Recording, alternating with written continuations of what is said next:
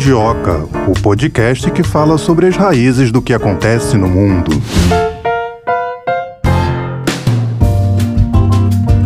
Passada a ressaca dos 100 episódios, cá estamos no episódio 101 passada a ressaca do episódio 100, né? Que a gente resolveu comemorar 100 episódios num episódio só. Com certeza, sigamos e prossigamos até o 200. É, vamos lá. Episódio de hoje também super aí em consonância com a atualidade, não é, Melina? Tudo bem contigo? Tudo ótimo. É um episódio especial, né? É um episódio factual, a gente não pode deixar de dizer, que é a adesão dos novos territórios à Rússia. As cidades de Kherson, Zaporozhye, Donetsk Donetsk e Lugansk. Agora fazem parte da Rússia. É, na sexta-feira tivemos aí a assinatura dos acordos de adesão com direito a pronunciamento do presidente Vladimir Putin, ele que discursou antes da cerimônia de assinatura e no discurso expressou confiança de que a Assembleia Federal da Rússia vai apoiar as leis sobre a integração dos novos territórios ao país. Ele relembrou que o direito de igualdade e de autodeterminação é fixado na Carta da ONU A gente lembra aí que essa cerimônia, tudo isso só foi possível depois do resultado dos referendos que aconteceram entre os dias 23 e 27 de setembro nessas localidades e aí a maioria da população votou a favor da adesão. É, o presidente Putin disse, vou ler um trechinho do discurso dele, agora no decorrer dos referendos, o regime de Kiev ameaçou com represália e morte os professores de escolas e mulheres que trabalharam nos colégios eleitorais. Ameaçou com repressões os milhões de pessoas pessoas que foram manifestar a sua vontade, mas o povo inquebrável de Donbass, Zaporozhye e Kherson articulou a vontade dele, é o que disse o presidente Vladimir Putin na cerimônia de adesões dessas regiões à Rússia. Vamos ouvir os nossos especialistas a respeito disso. Já convidando o primeiro deles. A gente vai conversar agora com o Pavel Graz, ele que é doutor em Economia Política Internacional pela UFRJ e também é russo. Seja muito bem-vindo aqui ao Mundioca, tudo bem? Olá a todos, tudo bem. Na verdade, brasileiro e russo, né? Brasileiro e russo. Nascido no Brasil, mas de mãe russa, cultura russa.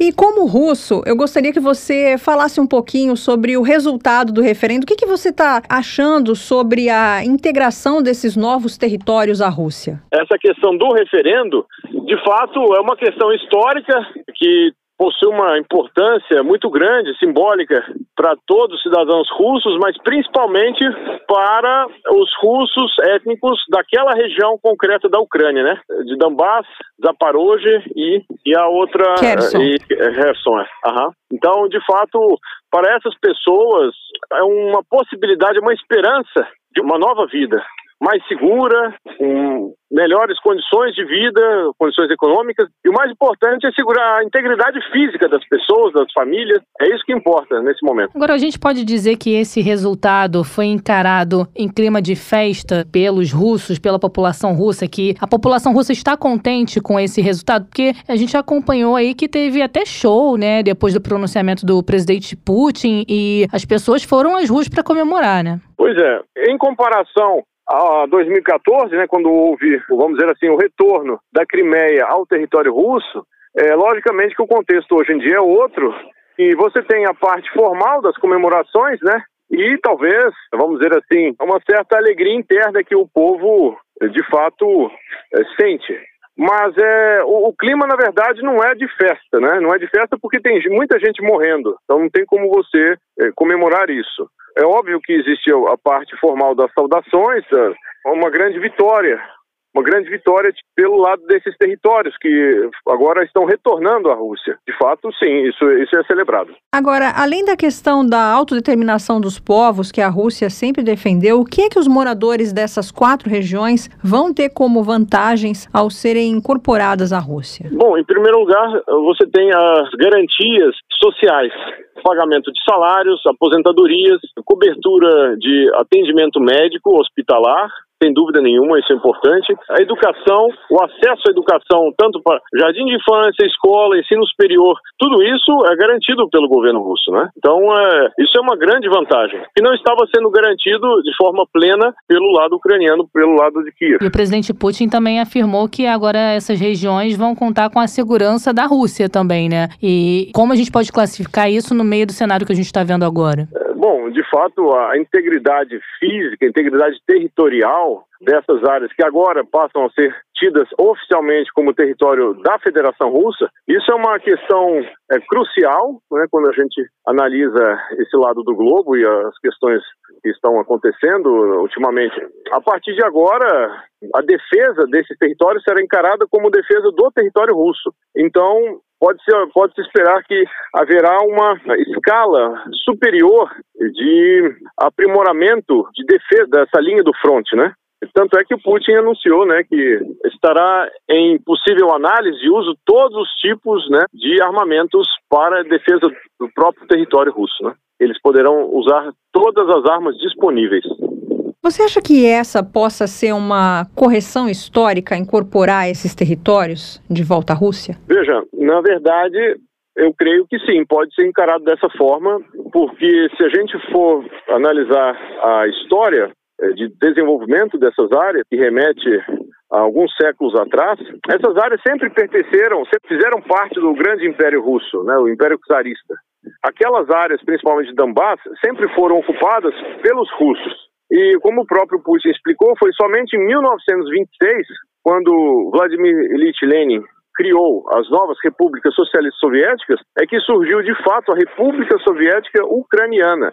E como ah, na época, ah, propriamente, hum, havia uma grande área que era basicamente rural, que seria essa nova área, essa nova República Soviética Ucraniana. Fez-se necessário, o Lenin na época achou necessário, para equilibrar um pouco, de acordo com a ideologia proletária, né, comunista, que houvesse também nessa nova república ucraniana que houvesse áreas, digamos assim, de desenvolvimento industrial. E simplesmente ele mudou a fronteira, ele incorporou novas áreas que eram historicamente russas, né, principalmente Donbass, a essa nova república ucraniana soviética, eh, tornando assim essa república como um exemplo, uma vitrine do progresso proletário, onde há indústrias metalúrgicas, onde há exploração de carvão e não somente o desenvolvimento agrário né, das terras do Tchernomazom e outras áreas agrícolas. Então essa era a ideia. Foi por isso que desde aquela época, 1926, algumas áreas que eram que sempre foram ocupadas por russos foram incorporadas a essa nova república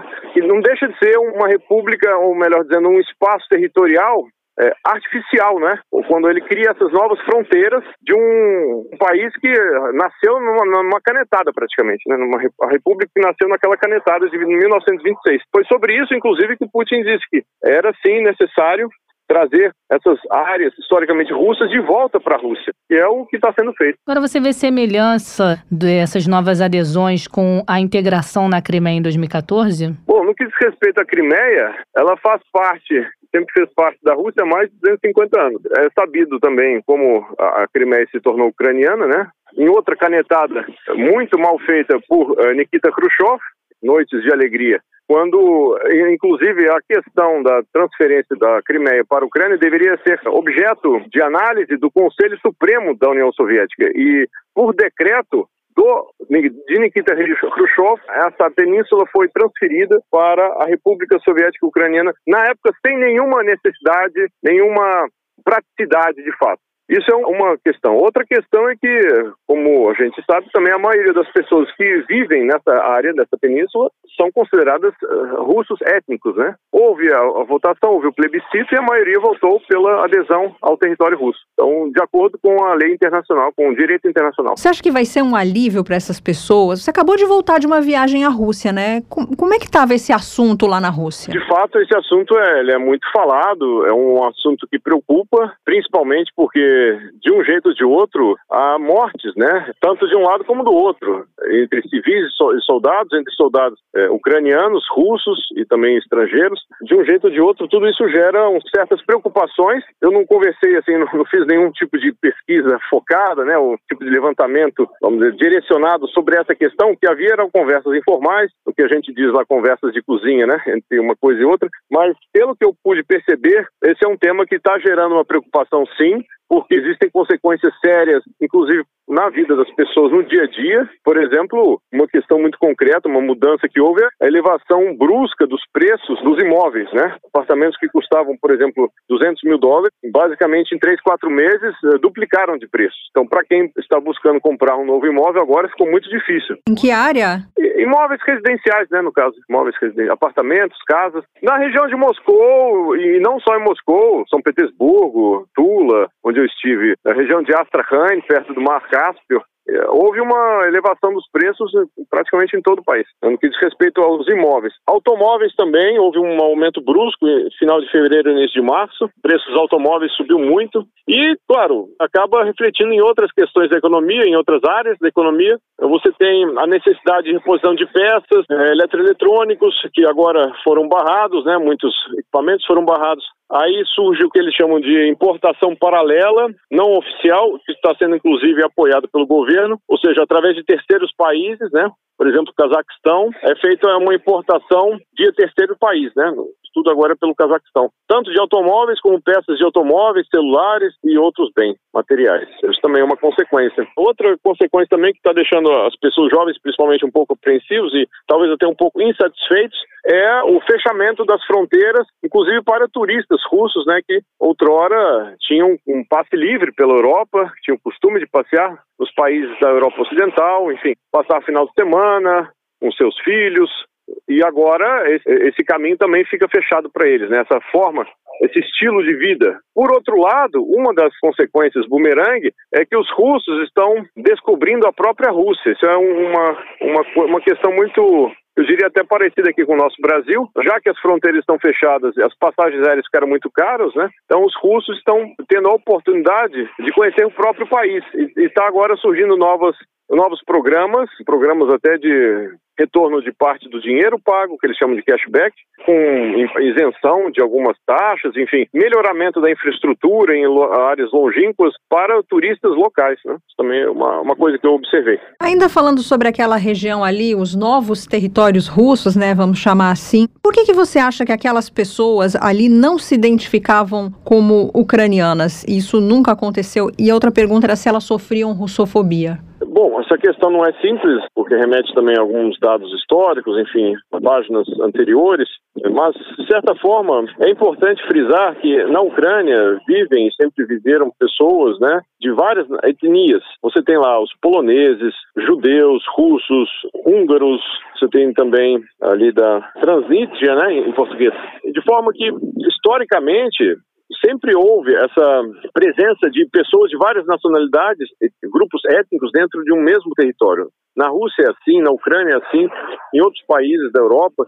O que começou de fato a acontecer após o evento de Maidan, na Praça Maidan de 14, em Kiev, é que passo a passo, paulatinamente, começou a haver sim uma espécie de repressão sobre aqueles que se denominavam ou se autoproclamavam russos, né? Começando pelas restrições, também foram colocadas paulatinamente, onde era ou não era possível você falar em idioma russo. Escolas em idioma russo, estações de rádio, canais de televisão, tudo isso aos poucos foi sendo cerceado, foi sendo cortado e chegou ao absurdo do governo de Kiev isolar essa própria área de Donbass, por exemplo, na parte de pagamento de aposentadorias, de salários, acesso à luz, à água. Eles simplesmente isolaram o próprio parte do próprio povo, que era considerado ucraniano, mesmo sendo é, russos étnicos. Várias gerações que nasceram naquele território, pela legislação, pela constituição ucraniana, eles eram ucranianos, mesmo sendo russos étnicos, né, eram ucranianos e foram discriminados, discriminados, porque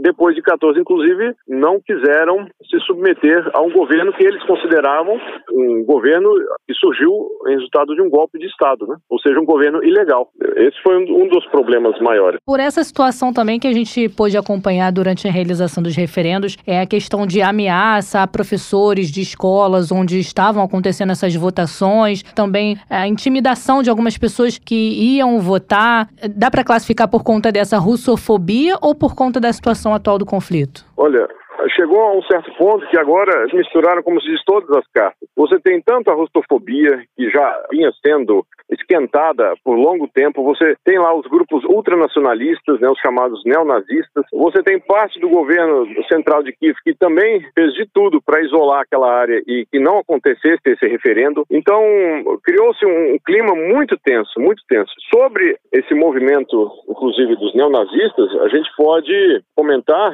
seria possível comentar que isso também não é uma coisa que surgiu do dia para a noite, né? Essa ideologia, essa russofobia, ela foi sendo desenvolvida como um remédio contra gotas já desde talvez 1991, quando a Ucrânia se tornou independente, talvez até antes. É conhecido uh, eventos durante a Segunda Guerra Mundial, quando grupos seguidores de líderes como Bandeira, por exemplo, né, considerado um dos maiores ultranacionalistas ucranianos, para mostrar lealdade aos nazistas, fizeram atrocidades assim que são até difíceis de narrar. Durante 1942, 43, 44, teve um, um evento conhecido quando, em uma noite só, os ucranianos mataram mais de 30 mil russos e judeus e poloneses. Ao todo, foram mortos mais de 150 mil russos, judeus e poloneses pelos próprios ucranianos. Parte desses ucranianos foi presa depois de 45 só que depois teve a troca de poder entre quando morreu Stalin e veio Khrushchev ao poder.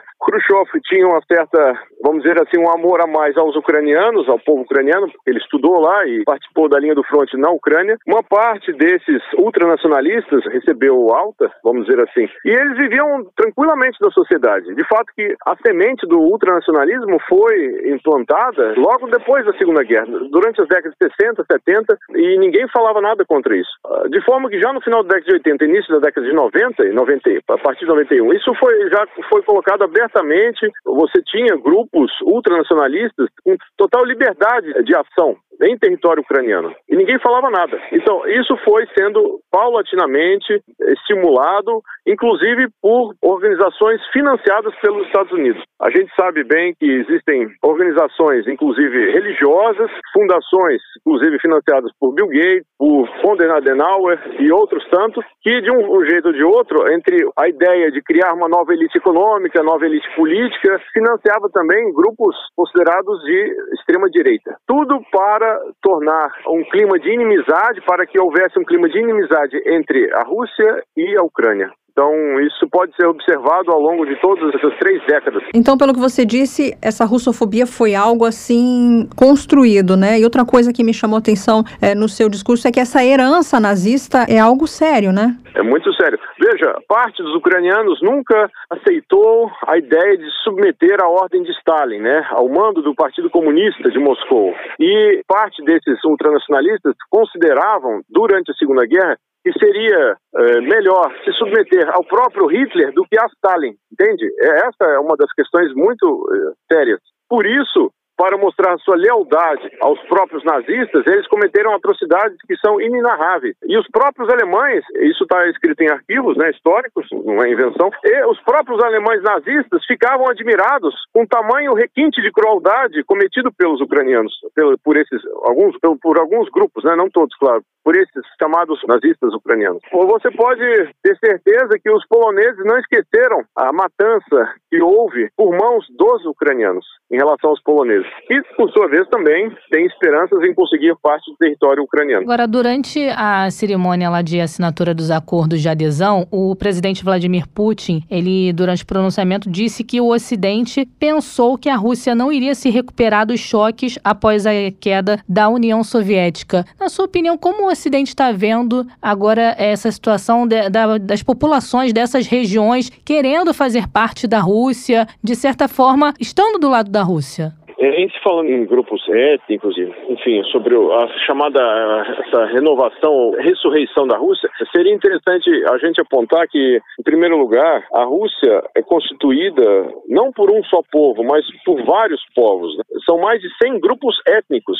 Imagine só é, um território gigantesco, duas vezes maior que o Brasil, é, onde você tem povos de várias crenças, são muçulmanos, tem, você tem budistas, cristãos, cristãos ortodoxos, onde em cada pequena cidade, república autônoma, você tem o idioma local e mais o idioma russo, que é o idioma que unifica as pessoas, usado para os estudos, órgãos governamentais, de gestão pública, etc. Então, são mentalidades muito diferentes, pessoas que pensam de formas diferentes, que vivem estilos diferentes, mas que convivem mais ou menos de forma harmoniosa dentro de um mesmo território. Então, isso é uma questão que deve ser levada em consideração. A outra questão é a riqueza natural, as riquezas naturais que a Rússia possui, né? toda a tabela Mendeleev você tem na Rússia, você tem florestas, você tem terras aráveis, você tem muitos recursos hídricos, e mais importante de tudo é a herança da Rússia em relação à União Soviética, né? a herança soviética da indústria pesada, na indústria química, ah, nas forças armadas, sistema, modelo de educação, tanto de ensino fundamental como ensino médio, mas também ensino superior. Tudo isso foi mais ou menos mantido nos padrões soviéticos. E foi isso que permitiu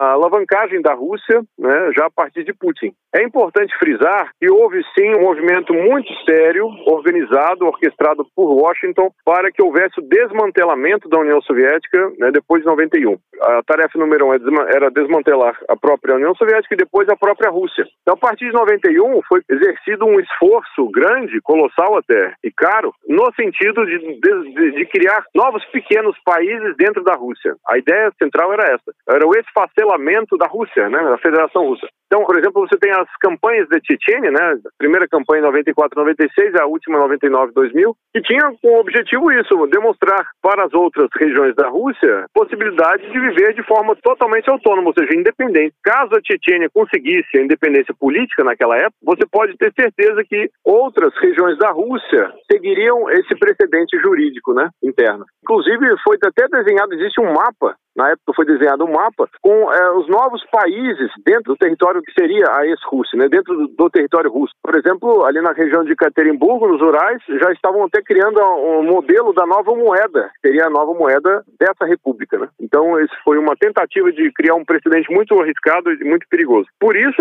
Putin é tido como o salvador da pátria, não por acaso, porque de fato ele conseguiu encerrar a campanha da Chechênia e demonstrar a todo o povo russo que é possível ter esperança nas próprias forças e renovar, começar de uma nova página, um país que estava em frangalhos durante a gestão de Yeltsin, iniciar um novo ciclo de desenvolvimento econômico, que é o que está sendo feito agora. Agora, para a gente encerrar, é, Pavel, você acredita que os Estados Unidos inflamaram uma situação né, ali da Ucrânia tentar entrar na OTAN, que já era um acordo que não entraria, e a OTAN, aliás, negou a adesão na Ucrânia. E quando a situação ficou feia, abandonou a Ucrânia? Você acha que isso aconteceu? Olha, no que diz respeito à OTAN, essa é uma organização político-militar de alta periculosidade que, depois de 1991, em vez também, como foi o Pacto de Varsóvia, dissolvido, pelo contrário, eles cresceram mais e mais. Tanto é que a comunidade europeia hoje praticamente segue as cartilhas da própria OTAN, né, de Bruxelas. Então, é, eles podem anunciar agora, declarar qualquer posicionamento, mas o, o que havia de fato eram treinamentos com ucranianos e nem território ucraniano de forças da OTAN com o fornecimento de armas ao longo de todos esses anos, ao longo de todos, desde 2014, isso vem, ocorrendo mais e mais. A, a ideia nunca foi ter a Ucrânia como membro, mas sim como território para treinamentos para avanço de forças móveis em direção à Rússia. Essa sempre foi a, a, carta utilizada pela OTAN em relação à Ucrânia. Tá certo, a gente conversou com o Pavel Graz. Muito obrigada por essa entrevista. Eu que agradeço a atenção, estou disposto, sempre que necessário, pode me chamar. Será um prazer participar novamente com vocês aí. Chamaremos. Um abraço. Tchau, tchau. Tchau. Um abraço, até mais. Tchau, tchau. Tudo de bom. E olha, Melina, ainda durante o discurso do presidente da Rússia, Vladimir Putin, nessa cerimônia de assinatura desses acordos de adesão, já tivemos algumas movimentações, alguns pronunciamentos. A Casa Branca, por exemplo, informou que o, o assessor de segurança nacional dos Estados Unidos, o Jake Sullivan, e o secretário-geral da Organização do Tratado do Atlântico Norte, a OTAN, se reuniram depois da realização desses referendos e vão discutir qual vai ser a posição da Aliança Atlântica, mas já deixaram claro que não vão reconhecer a OTAN, não vai reconhecer a adesão dos territórios. O governo Biden também anunciou que novas medidas contra a Rússia seriam adotadas. Tivemos a Ucrânia também pedindo uma aceleração né, nesse processo de entrada na OTAN e logo em seguida, horas depois, a OTAN dizendo que nesse momento não pode aceitar a Ucrânia. Pois é, a Ucrânia pediu em caráter emergencial essa adesão né, de pronto e já recebeu uma negativa, não adiantou nada. Vamos falar então com o nosso segundo especialista sobre essas novas regiões agora da Rússia. A gente tem o prazer de conversar mais uma vez com o professor Éden Pereira Lopes da Silva, ele que é professor de História da UERJ, mestrando no curso de pós-graduação em História Comparada da UFRJ e membro do grupo de estudos 9 de maio, além de ser pesquisador do Núcleo Interdisciplinar de Estudos sobre Ásia, África e Relações Sul-Sul. Tudo bem, professor Éden? Tudo bem, agradeço muito o convite, Tayana, Melina, todas e todos os ouvintes. Professor, como é que o senhor vê essas novas adesões de, desses territórios à Rússia? Em primeiro lugar, eu acho que é importante a gente esclarecer que essas regiões, na última década, nos últimos anos, passaram por um intenso processo brutal de repressão política dentro da, dentro da Ucrânia desde o golpe de Estado de fevereiro de 2014 contra um presidente democraticamente eleito na Ucrânia, Viktor Yanukovych. E aí, esse golpe, né, que instalou um, novo governo, um novo tipo de Estado dentro do país, construiu-se desde uma retórica nacionalista supremacista de uma Ucrânia, né, de uma população ucraniana, que é algo que a gente pode até vir discutir, né, o que, que é a Ucrânia, o que, que significa a cultura, a sociedade ucranianas, na marginalização de várias outras populações étnicas do país. Né? É importante esclarecer que a Ucrânia, para muitos aqui não sabem no Brasil, a Ucrânia é um país multiétnico, é um Estado multiétnico. Ela tem várias populações. Né? A Ucrânia é composta por russos, é composta por alguns tártaros ainda, a Ucrânia tem húngaros, tem poloneses, enfim. A Ucrânia ela tem uma vasta população de diversas nacionalidades. E aí, nesse meio meio todo definir o que é ucraniano, o que não é ucraniano, também é extremamente difícil. Só que existem nesse, eh, nesse país, evidentemente, áreas onde existe uma influência maior né, de, uma, de uma determinada cultura, de uma determinada etnia. Né? No caso dessas regiões que a gente está falando, né, das regiões de Zaporídia, Donetsk, Lugansk, e Kherson, especificamente, nós estamos falando de áreas que são predominantemente etnicamente, culturalmente russas, né? E que não só estão presentes dentro do imaginário cultural, político da Rússia, né? Mas que também, em alguma medida, sempre foram ao longo dos séculos, né? Fortemente presentes dentro da Rússia. A gente não pode deixar de destacar, né? A literatura, a literatura russa sempre descreveu, considerável constância, frequência essas regiões como regiões russas, né? Né? Porque até o século XIX eh, não existia o que a gente conhecia como Ucrânia. O que a gente conhece como Ucrânia vai ser desenvolvido, construído no século XX. E aí, a partir disso, né, com a criação no século XX do que a gente chama né, de República Socialista Soviética da Ucrânia, que vai ser uma das 15 repúblicas soviéticas, o que acontece? Várias populações diferentes vão ser aglomeradas dentro da chamada República Socialista Soviética da Ucrânia, inclusive russos. Né? E aí essas áreas ao sul e ao leste, elas vão ser predominantemente russas. Só que o que, que impedia esse problema étnico de emergir sempre na Ucrânia era o quê? Era a existência né, de uma sociedade multicultural, que não houvesse né, uma supremacia de uma etnia, de uma cultura sobre todas as outras. Quando, a partir de 2014, né, por meio desse golpe de Estado, emerge essa retórica, essas populações elas passam a se revoltar contra isso. Né? Em um primeiro momento, elas se revoltam no sentido contra esse golpe de Estado e depois elas passam para um movimento de independência, que também vai ser, os dois, né, dos dois momentos, vão ser duramente reprimidos. E aí se desenvolveu durante oito anos uma árdua luta, é não em Kherson e Zaporizhia, mas em Donetsk e Lugansk, a favor de uma autonomia que nunca foi reconhecida pela Rússia de uma maneira direta, né? Ela só reconheceu oficialmente esse ano, mas em Kherson e Zaporizhia, que são as duas novas regiões, por assim dizer, que aparecem nesse momento, já com a operação militar russa na Ucrânia, o que a gente observa, né? Essas regiões elas também fazem parte desse quadro, né? Original de população russa que estava sofrendo uma, uma repressão muito grande também dentro da Ucrânia, né? Importante da gente dizer que isso é fruto de uma luta política também dentro do Estado ucraniano entre di diferentes ideias, né, do que deveria ser o Estado ucraniano, né? Porque a população de etnia russa, naturalmente, ela tende, né, a ver uma aproximação com a Rússia como algo mais natural para sua inserção dentro do mundo, enquanto a parte mais ocidental da Ucrânia, o que seria entre aspas mais ucranianos, né, como eu já falei, a Ucrânia também é uma construção histórica do século XX, tende a se aproximar um pouco mais do Ocidente. É, e isso explica também um pouco né, dessa relação conflituosa entre os russos e ucranianos nas últimas décadas, né, porque a Ucrânia, enquanto Estado independente, ela existe apenas há 30 anos, bem recente, o desenvolvimento do Estado ucraniano. Então essas contradições elas emergem justamente na construção do que seria esse Estado ucraniano, essa identidade. Por isso que ocorreu esses problemas né, dentro dessas regiões e hoje a gente observa a emergência desses plebiscitos e uma adesão absoluta né, à incorporação à Federação Russa, né, a, a votação quase que esmagadora. Agora, durante a cerimônia de assinatura desses acordos de adesão, o presidente Vladimir Putin disse que foi feita à vontade de milhões de pessoas, segundo o direito dessas pessoas consagrado pela própria ONU. Se é um direito consagrado pela ONU, por que alguns países, como por exemplo os membros da OTAN, insistem em não reconhecer isso? É importante a gente esclarecer que a Ucrânia hoje, ela não é mais um Estado, por assim dizer, autônomo, soberano no seu sentido né, de construção de política, né? seja de política externa, seja da própria condição militar. A Ucrânia se tornou um campo de batalha, de enfrentamento entre a Rússia e as forças da OTAN. Essa que é a realidade. Isso não se desenvolve desde agora, 2022. Né? Isso já ocorre desde 2014. O que a gente está vendo agora, em 2022, é apenas a escalada mais recente. Então, quando se fala do reconhecimento da integridade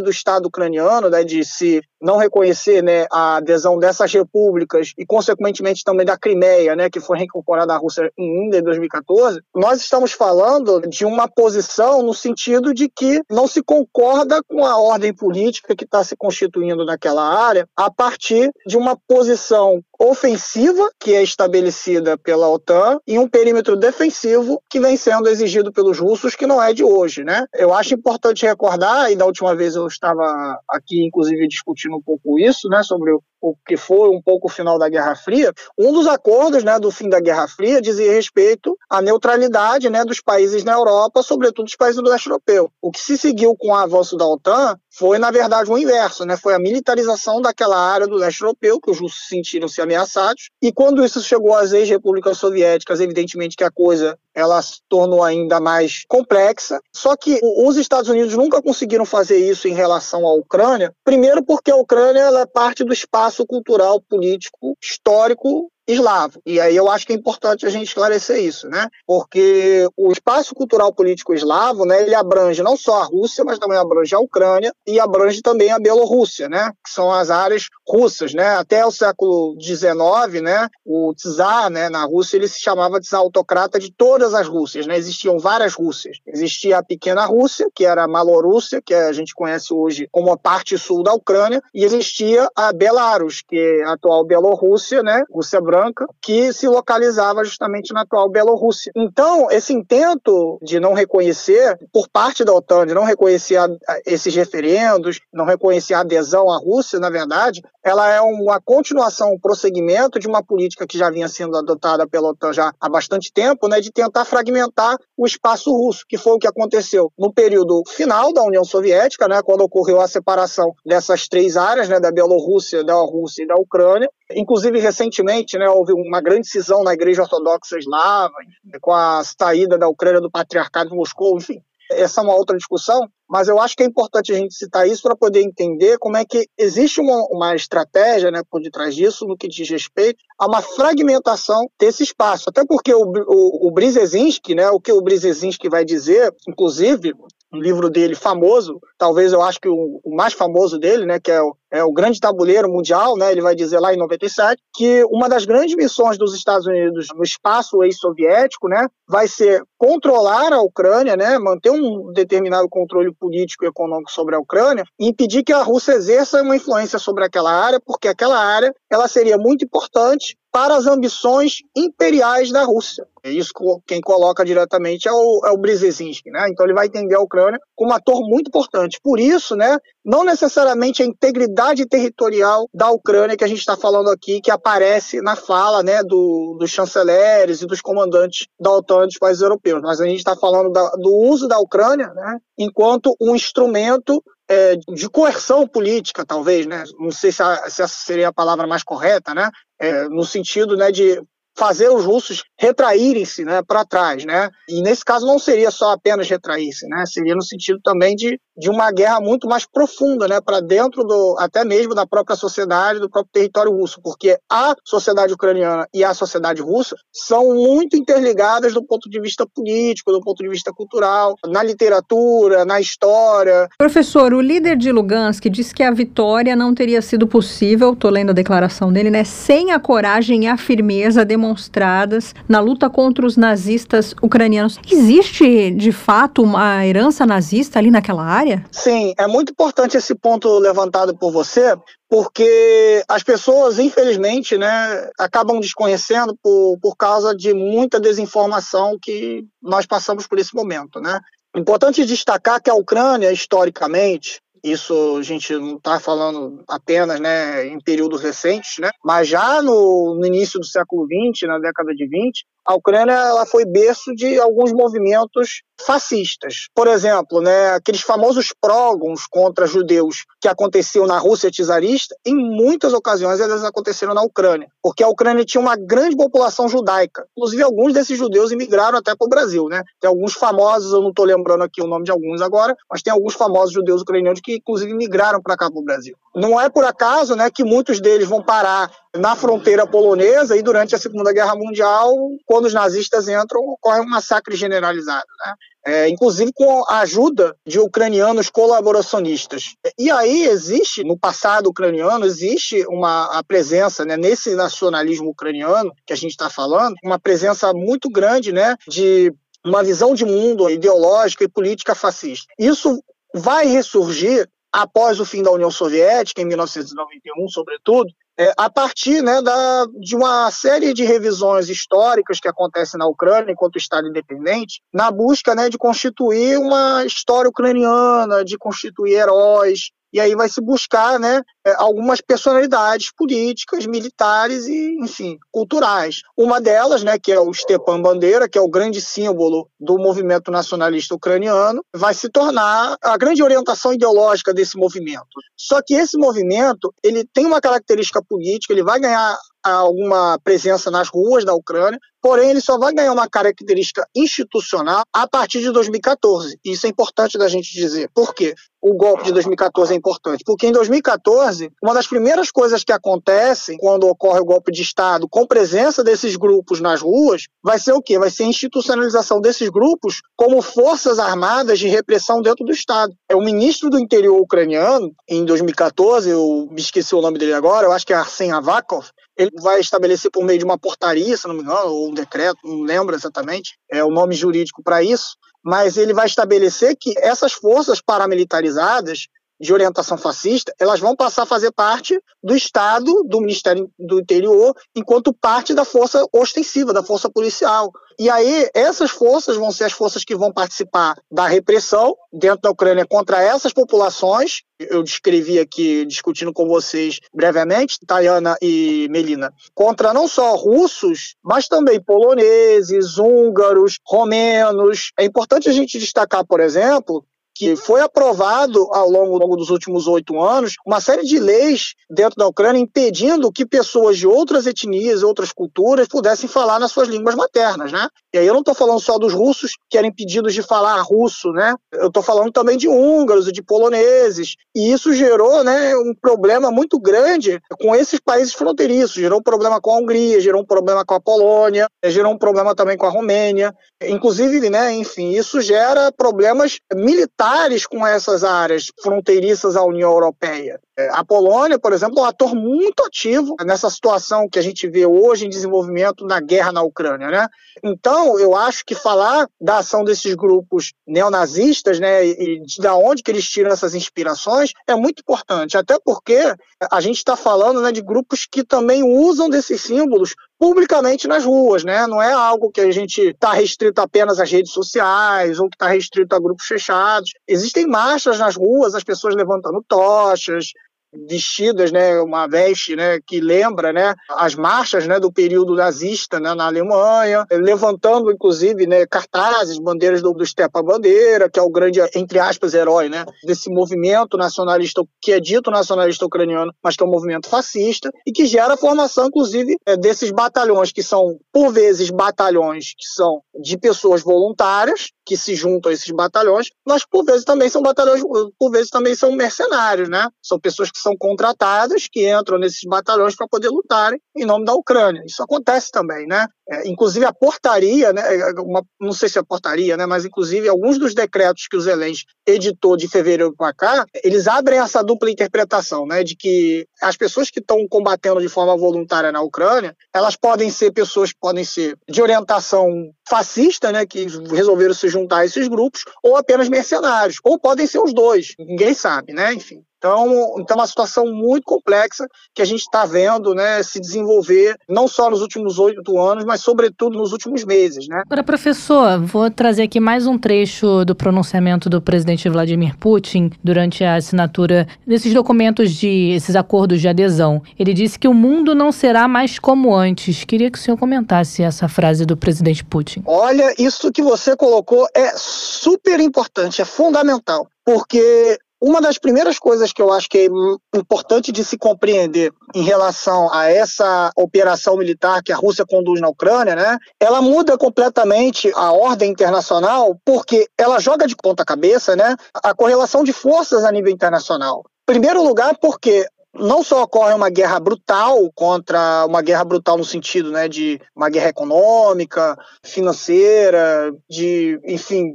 energética, de bloqueio contra a Rússia, mas no sentido de que essa guerra se torna não oficial, né, mas que, enfim, acaba ganhando vernizes, né, de que, embora não seja militar direta, ela ganha é, uma cara cada vez mais clara, sobretudo para os países, né, que não estão situados no eixo do hemisfério norte, porque os países que não estão situados no norte, chamado norte global, eles não se juntaram, né, a, a essas medidas de sanções e guerra econômica que os Estados Unidos e a União Europeia estão promovendo nesse momento, né, contra a Rússia em virtude da situação da Ucrânia, né? E aí isso, né, significa em primeiro lugar que os Estados Unidos e a União Europeia não conseguiram constituir, assim como o governo ucraniano, né, mas aí não conseguiram imprimir a sua narrativa, né, uma narrativa de que é, o que está acontecendo na Ucrânia é um devaneio do presidente russo Putin, que resolveu invadir a Ucrânia de uma hora para outra, enfim, e que não tem motivo nenhum, e que isso vem de ambições imperiais, e que, enfim.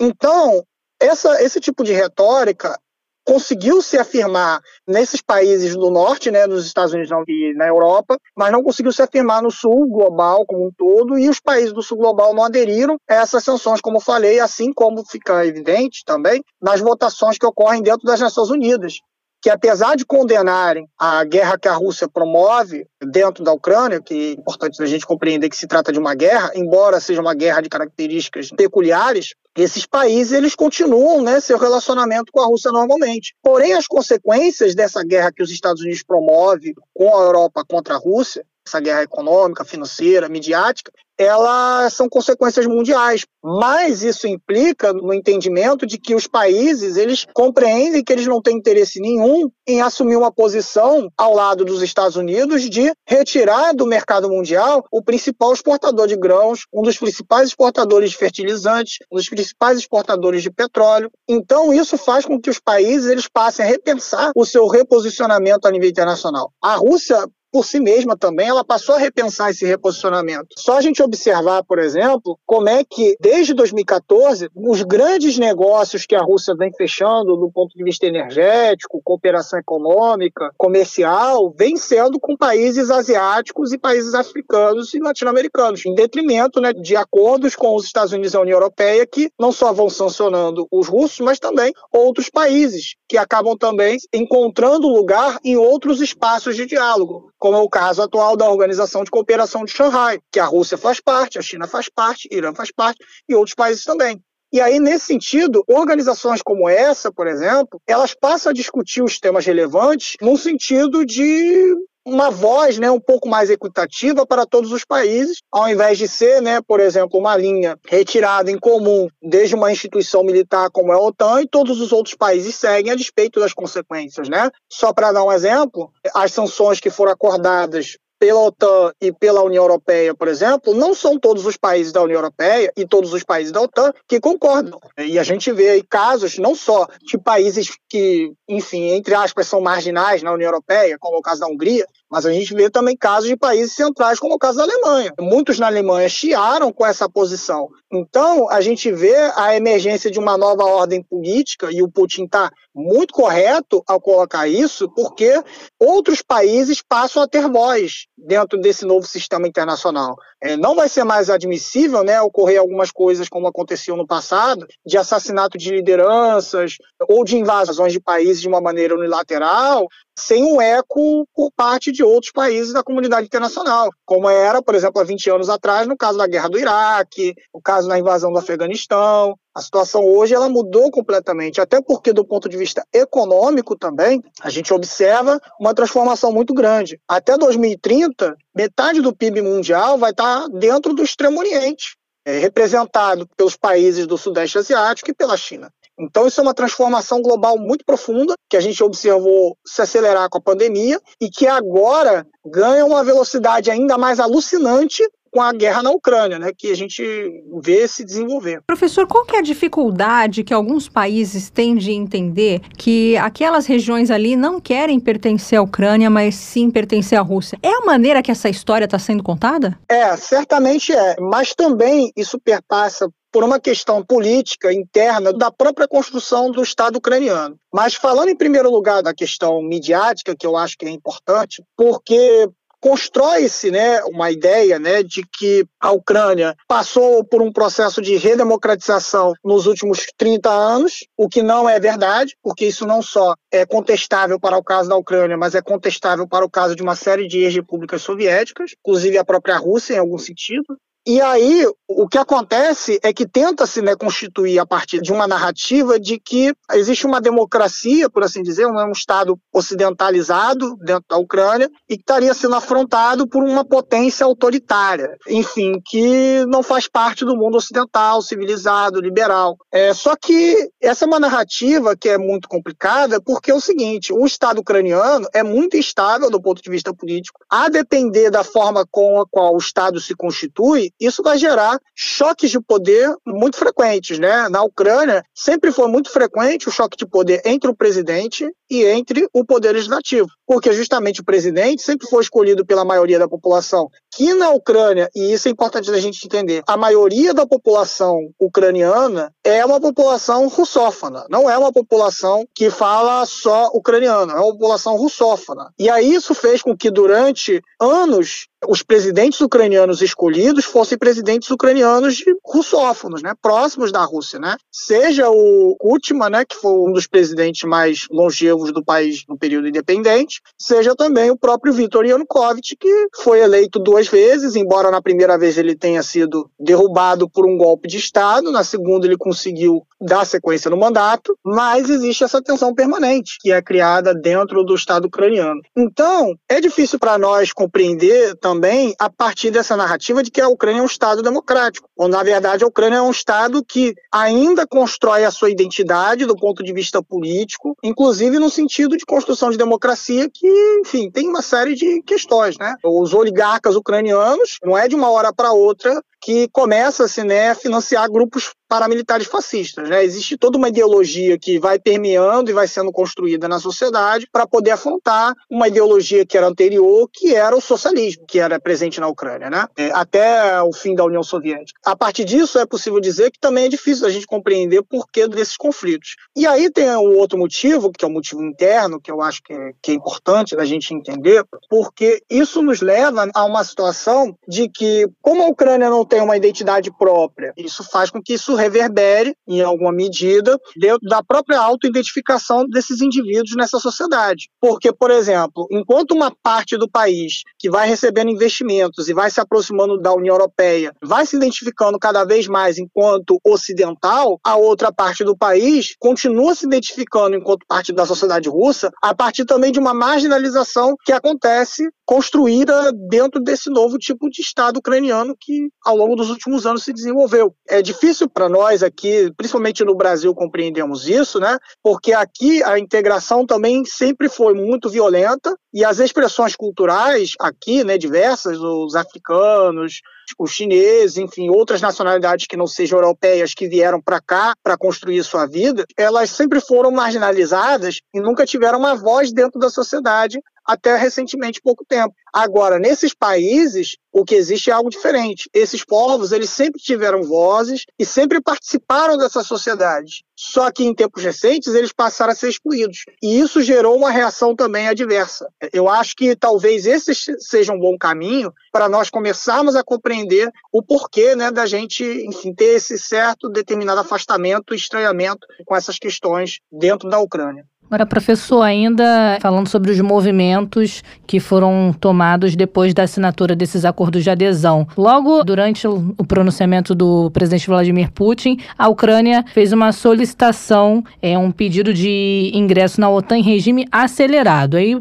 Horas depois, é, tivemos um posicionamento da OTAN dizendo que não poderia garantir a adesão da Ucrânia à aliança nesse momento. Eu queria que o senhor explicasse para mim e para os nossos ouvintes se esse fato é por conta de não ser uma concordância de todos os países que fazem parte da OTAN ou se a OTAN não pode aceitar a Ucrânia nesse momento por conta da situação de conflito. Existe alguma regra, algum acordo falando que para ter acesso à OTAN é necessário que o país não esteja em situação de conflito? Olha, eu sinceramente reconheço que eu desconheço, não sei se existe alguma regra nesse sentido. Mas eu acho que, independente do que for, nesse caso, as regras não valem muito nesse momento, né? Porque a gente está vendo a situação internacional se desenrolar, as regras internacionais, inclusive de algumas instituições, estão sendo meio que jogadas, enfim, pela janela. Então, nesse caso da Ucrânia, de não ser integrado à OTAN, isso é por uma questão política e também por uma questão militar.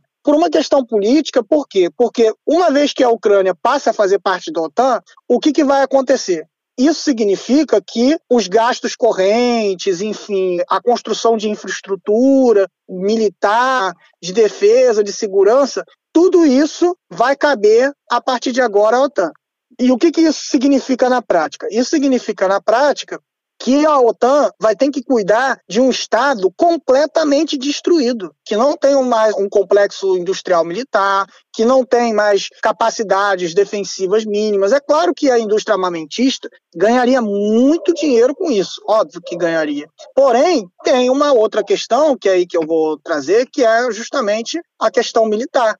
Por quê? Porque nesse momento a Rússia empreende uma operação militar dentro da Ucrânia, né? uma guerra na Ucrânia. O que, que aconteceria se a Rússia estivesse diretamente em confronto com o país da OTAN? Isso significaria guerra ou seja, guerra mundial, enfim, apocalipse nuclear, fim do mundo, enfim. Aquela profecia de Einstein viria a se realizar, né, da quarta guerra com paus e pedras. Então, a entrada da Ucrânia do ponto de vista militar para a OTAN também seria algo que seria extremamente perigoso. Por isso que a OTAN não interessa a entrada da Ucrânia dentro da OTAN e também dentro da União Europeia. Não interessa, porque a Ucrânia tem muito mais gastos do que propriamente vantagens. Até porque, vamos fazer as contas aqui na ponta do lápis, né? A Ucrânia hoje, do ponto de vista militar, a significância política dela é, na minha opinião, é zero, porque se a gente for observar, não tem mais um complexo militar industrial dentro do país.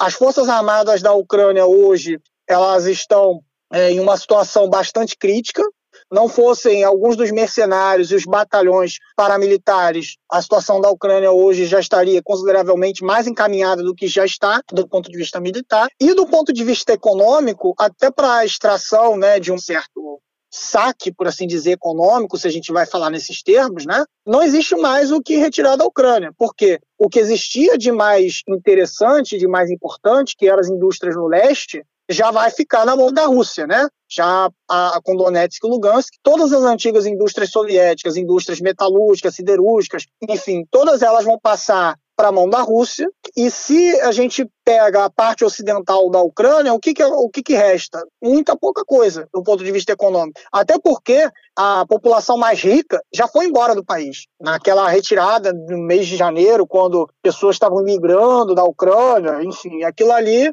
quem estava indo embora por conta daquela situação de tensão escalada, é, quem foi embora foi a população mais rica, né? Foram os parlamentares mais ricos que puderam sair do país, os oligarcas que puderam também sair do país foram embora e que levaram consigo todas as propriedades e riquezas que eles possuíam por conta da situação de caos econômico que o país havia, havia se, se, se coloca, né? Então, é importante colocar do que do ponto de vista político e militar para a OTAN e para a União Europeia, a Ucrânia hoje não tem muita relevância nesse sentido. A Ucrânia tem relevância num sentido geopolítico mais amplo. Amplo em que sentido? De impedir a Rússia aproximar-se com a Europa a partir de uma cooperação energética e econômica com a Alemanha e com outros países europeus, potencialmente, como a França, os países nórdicos, sobretudo a partir do projeto do gasoduto, chamado Gasoduto Corrente do Norte 2, que em inglês é Nord Stream 2, porque esses gasodutos fazem parte de todo um projeto de malha energética que é, foi construído na Alemanha desde o período da União Soviética, onde existia uma energia barata e muito eficiente que chegava à Alemanha por meio desses gasodutos que foram em sua maioria construídos no período soviético. Com o fim desse, dessa integração energética né, e dessa, dessa aproximação econômica que era realizada entre os russos e os alemães, pelo menos desde os anos 2000, o que, que acontece? A Rússia fica sem saída para a Europa. E aí é por isso né, que eu falei alguns momentos atrás que a Rússia também efetiva o giro da sua política é, externa para os países do sul global, sobretudo para a Ásia e para a África, né? Porque na Europa ela fica sem saída, sem condições de poder ter um escoamento econômico, seja das suas, da sua produção primária, seja da sua produção industrial. Então, nesse sentido, é, a Ucrânia ela tem um sentido muito mais geopolítico do que propriamente um sentido político e militar para a OTAN. Até porque hoje, né, o, a, a, grande estratégia dos Estados Unidos não é um enfrentamento à Rússia. O enfrentamento à Rússia ele é apenas né, um efeito colateral de uma estratégia que tem se desenvolvido desde o ano de 2016, a presidência Trump, chamada estratégia indo-pacífica. A estratégia indo-pacífica ela consiste no quê? Ela consiste na construção de uma série de bloqueios econômicos e políticos às chamadas novas rotas da seda, que abrangem a integração econômica entre a Rússia e a China. Por isso, que é, a Ucrânia ela acaba tendo um papel geopolítico muito mais é, importante do que propriamente político militar. Tá certo, eu quero te agradecer imensamente, professor, por ter atendido a gente de pronto, assim, numa emergência. A gente conversou com o professor Eden Pereira Lopes da Silva, professor de História da UERJ, mestrando no curso de pós-graduação em História Comparada da UFRJ, membro do Grupo de Estudos 9 de Maio, pesquisador do Núcleo Interdisciplinar de Estudos sobre Ásia, África África e Relações Sul-Sul. Só isso, né? Isso. Obrigada, professor. Obrigada, um professor. abraço. Tchau, tchau. Eu que agradeço. Tchau, tchau. Eu acho que nem tem muito o que complementar depois desse bate-papo com o professor Eden, que foi bem completo aí nas questões que a gente levantou para ele, né? Pois é, por isso que não dá para a gente aceitar algumas versões que têm se visto por aí sem entender realmente o que é a história né, Thay? Não dá. É verdade. Mas dá pra gente entender, sabe o que? O tema de hoje do Mundo Bizarro. Então vamos para lá. Vamos nessa. Mundo Bizarro. Olha, Melina, as autoridades do Chile estão investigando algo, digamos assim, misterioso, mas não é OVNI, não é um buraco de cerca de 25 metros de diâmetro que apareceu em uma área de mineração no norte do país. A mídia chilena mostrou imagens aéreas do sumidouro em terra operada por uma mina de cobre canadense, a cerca de 665 quilômetros ao norte da capital Santiago. O Serviço Nacional de Geologia e Mineração disse que tomou conhecimento do incidente e enviou uma equipe especializada para a área, segundo divulgado pelo diretor da agência através de um comunicado. Esse mesmo comunicado diz também que há uma distância de quase 200 metros até o fundo e que nenhum material foi detectado lá. Rapaz, caiu e não foi encontrado? Estranho, você falou no, logo no começo dessa conversa, não é OVNI não. O que será que causou isso aí? É, rapaz. O prefeito da região de Tierra Amarilha, Cristóbal Zúñiga, disse à mídia local que o buraco é uma consequência das atividades extrativistas inconscientes e desmedidas que são realizadas na área. O Serviço Nacional de Geologia e Mineração anunciou o fechamento de áreas desde a entrada do canteiro de obras da mina de Alcaparroça, localizada próximo ao buraco. E a mina de cobre canadense, que opera ali na região, não respondeu imediatamente a um pedido de comentário, disse só que detém 80% da propriedade e o restante é detido por uma outra empresa japonesa. Pois é, são empresas de fora do Chile, não sei se elas têm preocupação com a natureza, com o território do Chile, né? Resta Será que saber... esse buraco tende a aumentar? Complicado, né? Porque já tá um buraco gigante de 25 metros, sem nada dentro, no Não, mínimo que desperta... me espantou é que caiu coisa lá e ninguém achou. Que doideira, buraco sem fundo? É, isso aí tem que ser investigado, isso aí tá muito estranho, quase bizarro. Acabando o nosso tempo, encerrando mais um episódio, passaram 100. E de 101 em diante, não vou perder aquela tradição, né? De lembrar os nossos ouvintes do passarinho azul. Do passarinho azul. Vai lá no Twitter, arroba Aliás, Mundioca. a Tayana tá de azul hoje. Tô de azul. Vai lá no nosso Twitter, arroba Mundioca com K, segue a gente, interaja conosco também, fique à vontade para conferir e compartilhar todos os conteúdos que são publicados lá no nosso perfil e também não esqueça de compartilhar com quem você quiser os nossos episódios. Estamos nas principais plataformas. É isso, Mel. Beijo, tá? Beijinho, tchau. Mundioca, o podcast que fala sobre as raízes do que acontece no mundo.